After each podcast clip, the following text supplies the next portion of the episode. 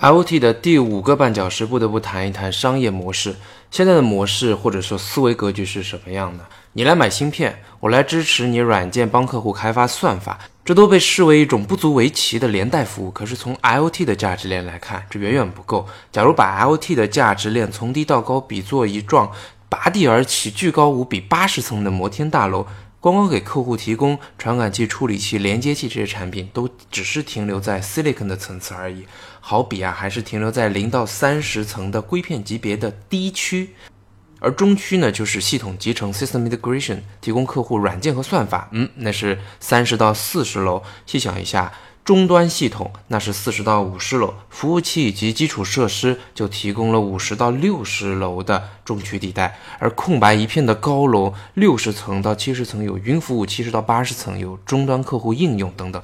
现在看起来，这些都鲜有半导体公司能够涉足。